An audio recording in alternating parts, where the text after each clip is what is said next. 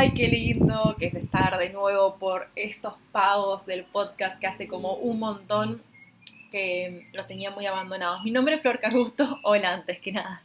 Y este va a ser un episodio cortito, pero también con muchas invitaciones a pensar, como siempre. Mi proyecto es arroba Flor sí con B corta y doble T. Y yo hoy vengo a charlar de un tema sumamente culinario y también relacionado al Ikigai, que tiene que ver con em, conectarnos con nuestro propio estilo y conectarnos con...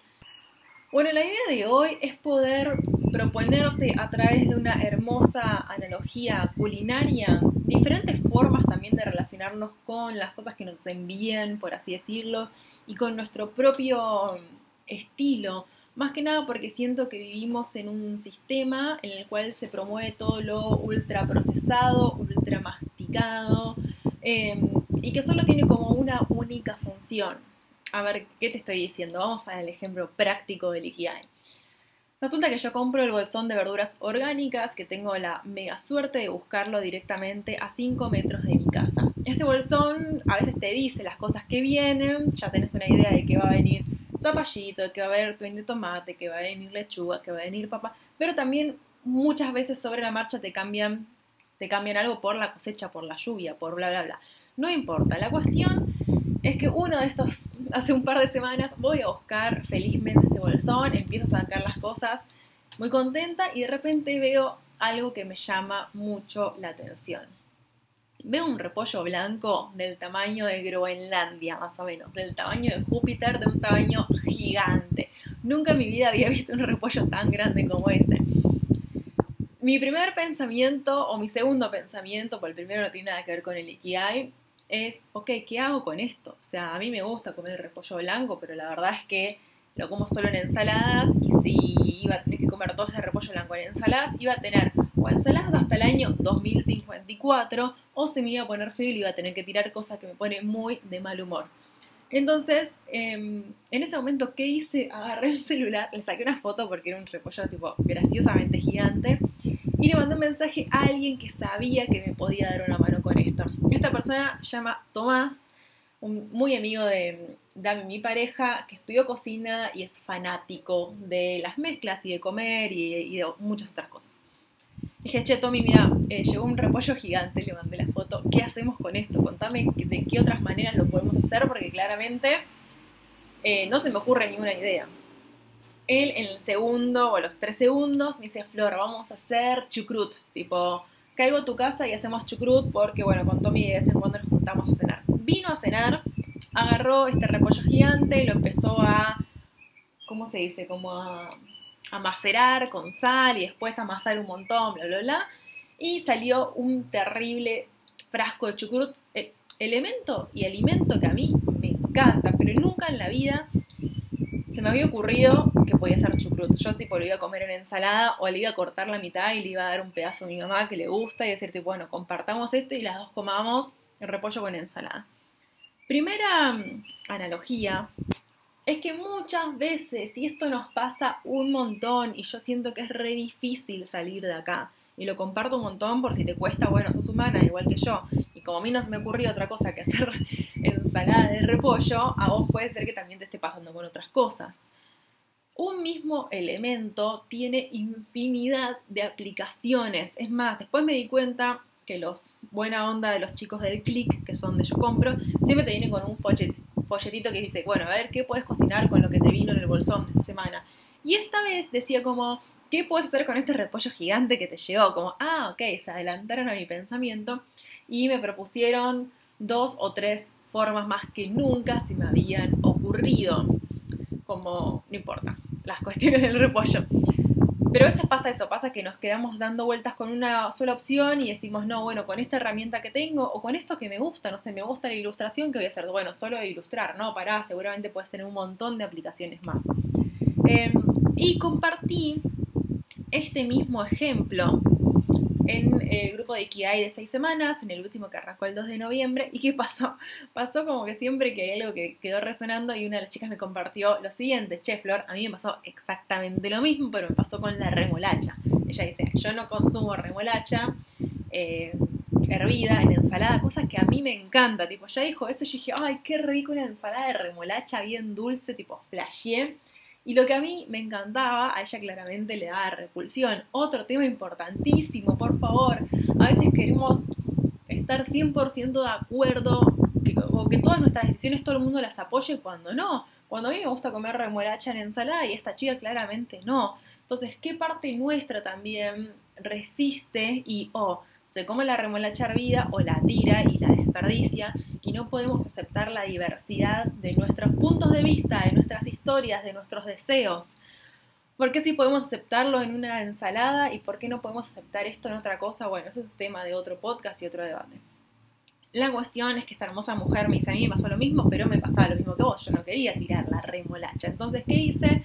Me puse a buscar qué otras cosas con remolacha podía hacer. Y resultó, o oh casualidad, que em, descubrió que podía hacer ñoquis de remolacha y que le encantaban, y que descubrió que podía hacer sopa de remolacha y que le encantaba. Y acá es una historia como parecida a la mía, pero distinta, porque yo solo sabía hacer una, o sea, me encanta la ensalada de repollo, pero fue como, che, me voy a cansar de comer ensalada de repollo. A ella le pasó, la remolacha no me gusta, entonces muchas veces descartamos ideas o herramientas o cosas que nos llaman un poquito la atención, pero no nos encienden demasiado, porque la estamos cocinando de un modo incorrecto para nosotras, por sobre todas las cosas. Ella se dio un poco de maña y descubrió dos recetas más que le encantaron, cosa que hasta este momento, y suponemos que esta chica tiene alrededor de unos 30, no tengo idea, nunca había probado. Muchas veces nos quedamos que este ingrediente se usa para ensalada, el repollo también se usa para ensalada y nos perdemos la gran diversidad de formas que puede haber. No sé si esto te está pareciendo un flash o estás pensando, claro, Flor, tiene un montón de sentido lo que estás diciendo. Ahora, porque quizás vos decís, sí, Flor, tipo, re tiene sentido lo que vos estás diciendo, pero entras y pones qué hacer con remolacha en Google y Google te dice ñoquis de remolacha o sopa de remolacha. Sí, es verdad. Hay algunas cosas que están más masticadas que otras, por así decirlo, que ya hay más personas que lo exploraron. Por ende, lo que te propongo acá es anímate a darte un buen tiempo vos misma, ¿no? A veces como que queremos estas cosas también instantáneas para nosotras mismas y no existe eso, señora, no existe. Por favor, dejemos de pedirnos inmediatez en las cosas.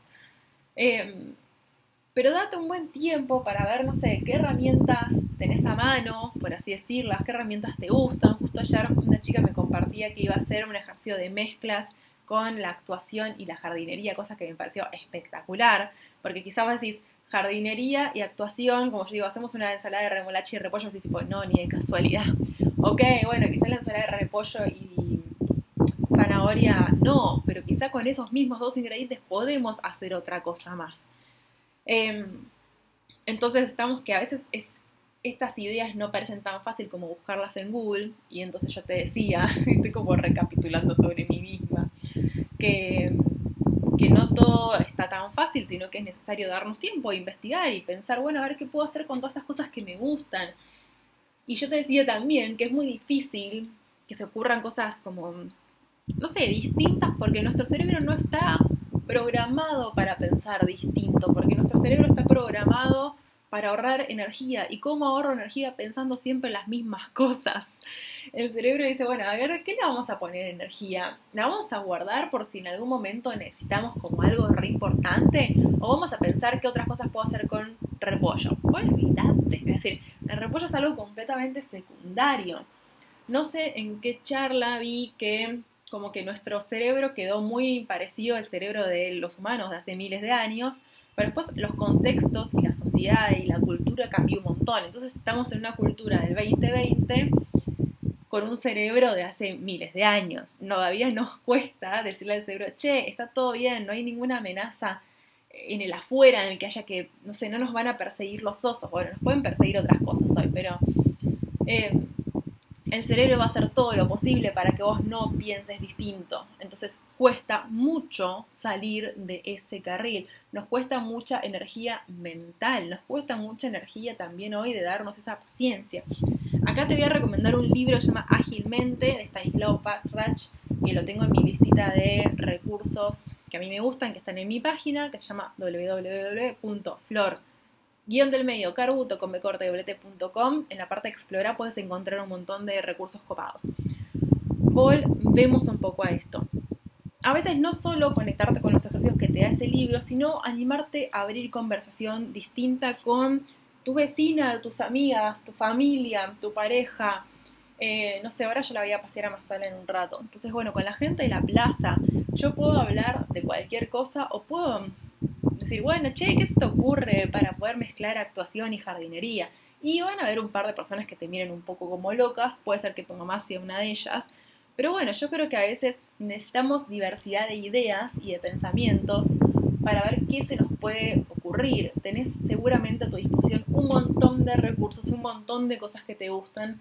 Muchas veces hay algo que no se termina de amoldar porque no te diste el tiempo de pensar y de conectar y de flashear incluso nuevas ideas. Entonces, eso, más que nada. La anécdota de la remolacha y el repollo tiene que ver con esto, con dar una vuelta mental a las cosas y dejar como los legos. Yo puedo tener legos y puedo construir siempre lo mismo o puedo empezar a flashear y a construir cosas distintas. Dependiendo, no sé, las ganas que tenga de explorar. Más que nada, si estás en este podcast porque hay algo que te llama la atención en tu vida y quieres cambiar y no sabes cómo, bueno, este libro que te contaba, Agilmente, esta Stanislav Barrach, es un libro muy copado para entender nuestro cerebro y al mismo tiempo como ejercer la creatividad, que para mí la creatividad se ejerce, se ejercita.